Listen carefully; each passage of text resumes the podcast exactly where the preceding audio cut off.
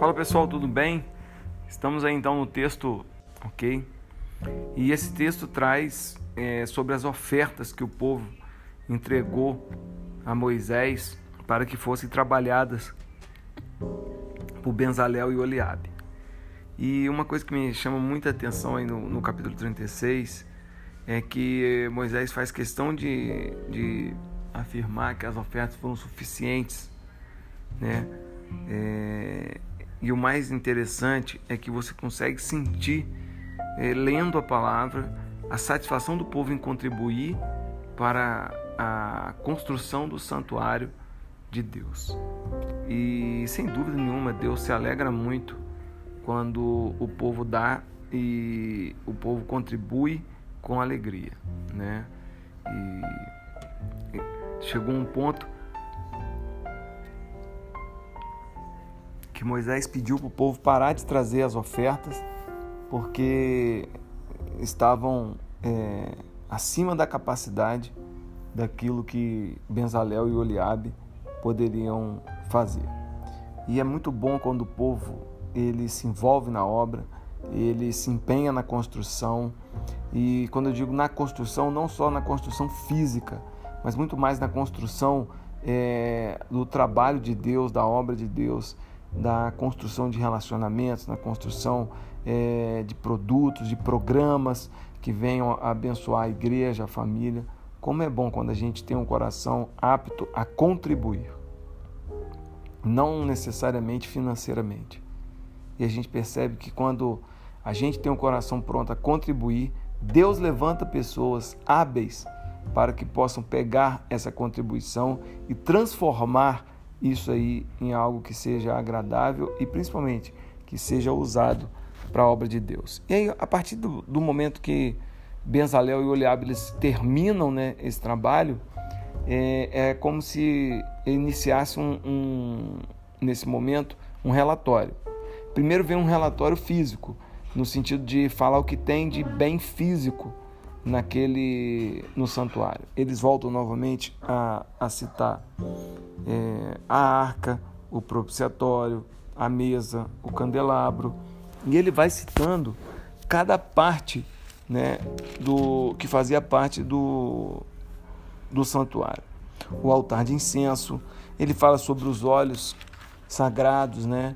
ele fala sobre o altar do holocausto, ele fala sobre a bacia de bronze, ele vai falando sobre a construção do átrio, enfim, é, ele vai enumerando diversas coisas que é, pertenciam ao templo. É como se, ele, se, se Moisés ele tivesse dando um relatório para o povo: olha pessoal, nós construímos isso, construímos isso, construímos isso, construímos isso, e cita alguns detalhes diferentes do que ele já tinha citado anteriormente na fase da construção. É, no caso do ato mesmo, ele fala sobre o ouro que é colocado, enfim, são alguns outros detalhes que vão complementando. Mas a parte mais interessante que eu achei, e ela vem lá no capítulo 38, é o relatório contábil. Né? Perceba que, como Benzalel e Oliabe, eles não eram só hábeis é, na parte do. É, na habilidade artística, Perceba a responsabilidade desses dois, desses dois homens. O povo todo ofertou, o povo todo levou é, ofertas ao altar de Deus e eles contabilizaram todas as ofertas. Eles tinham noção de tudo que foi entregue e eles prestaram conta de cada centavo que entrou na construção daquela obra. E hoje é muito importante a gente falar sobre ética a gente falar sobre responsabilidade e seria muito bom se a gente não precisasse falar disso hoje dentro das nossas comunidades é, cristãs. Mas Bezalel e Oliabe são exemplos vivos de que não basta ser talentoso na obra de Deus. É preciso ter talento, mas é preciso ter responsabilidade. É preciso ter visão de reino, é preciso ter visão de dono. E Bezalel e Oliabe eles contabilizaram tudo. E eles começam a falar então tudo que foi gasto na obra. E ele traz no relato, foram 29 foram 29 talentos. E o que é um talento? Talentos são 30 quilos. Então, se são 29, 29 vezes 30, vai dar aí 870 quilos de ouro. O ciclo é 10 gramas. Então, se são 75 ciclos, são 750 gramas. Então, só para a gente ter noção, na construção do tabernáculo foi utilizado 870 quilos de ouro e 700 gramas. E aí, se você for fazendo a conta depois para os materiais que ele vai dizendo, né? Na prata são 100 ciclos, de, são 100 talentos, ou seja, são 3 mil quilos de prata, né? Então a gente tem uma noção aí de tudo que foi utilizado para a construção do tabernáculo.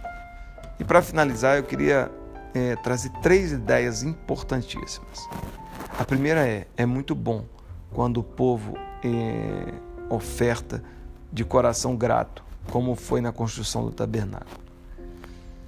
Segundo, todas as vezes que você se é, dedicar, ou todas as vezes que você decidir ofertar na obra de Deus, não necessariamente recurso, pode ser tempo, pode ser talento, pode ser é, um ouvido para ouvir alguém que precisa de um aconselhamento.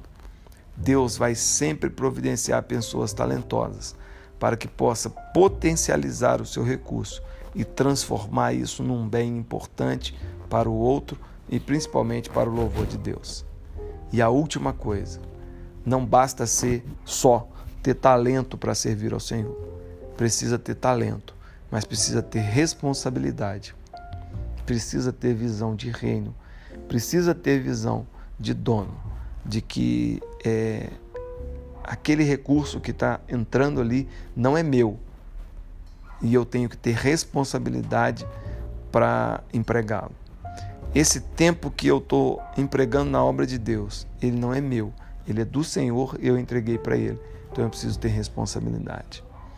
Que você e eu possamos levar essas lições desses três capítulos de Êxodo e fazermos dele um bom proveito. Um abraço, pessoal.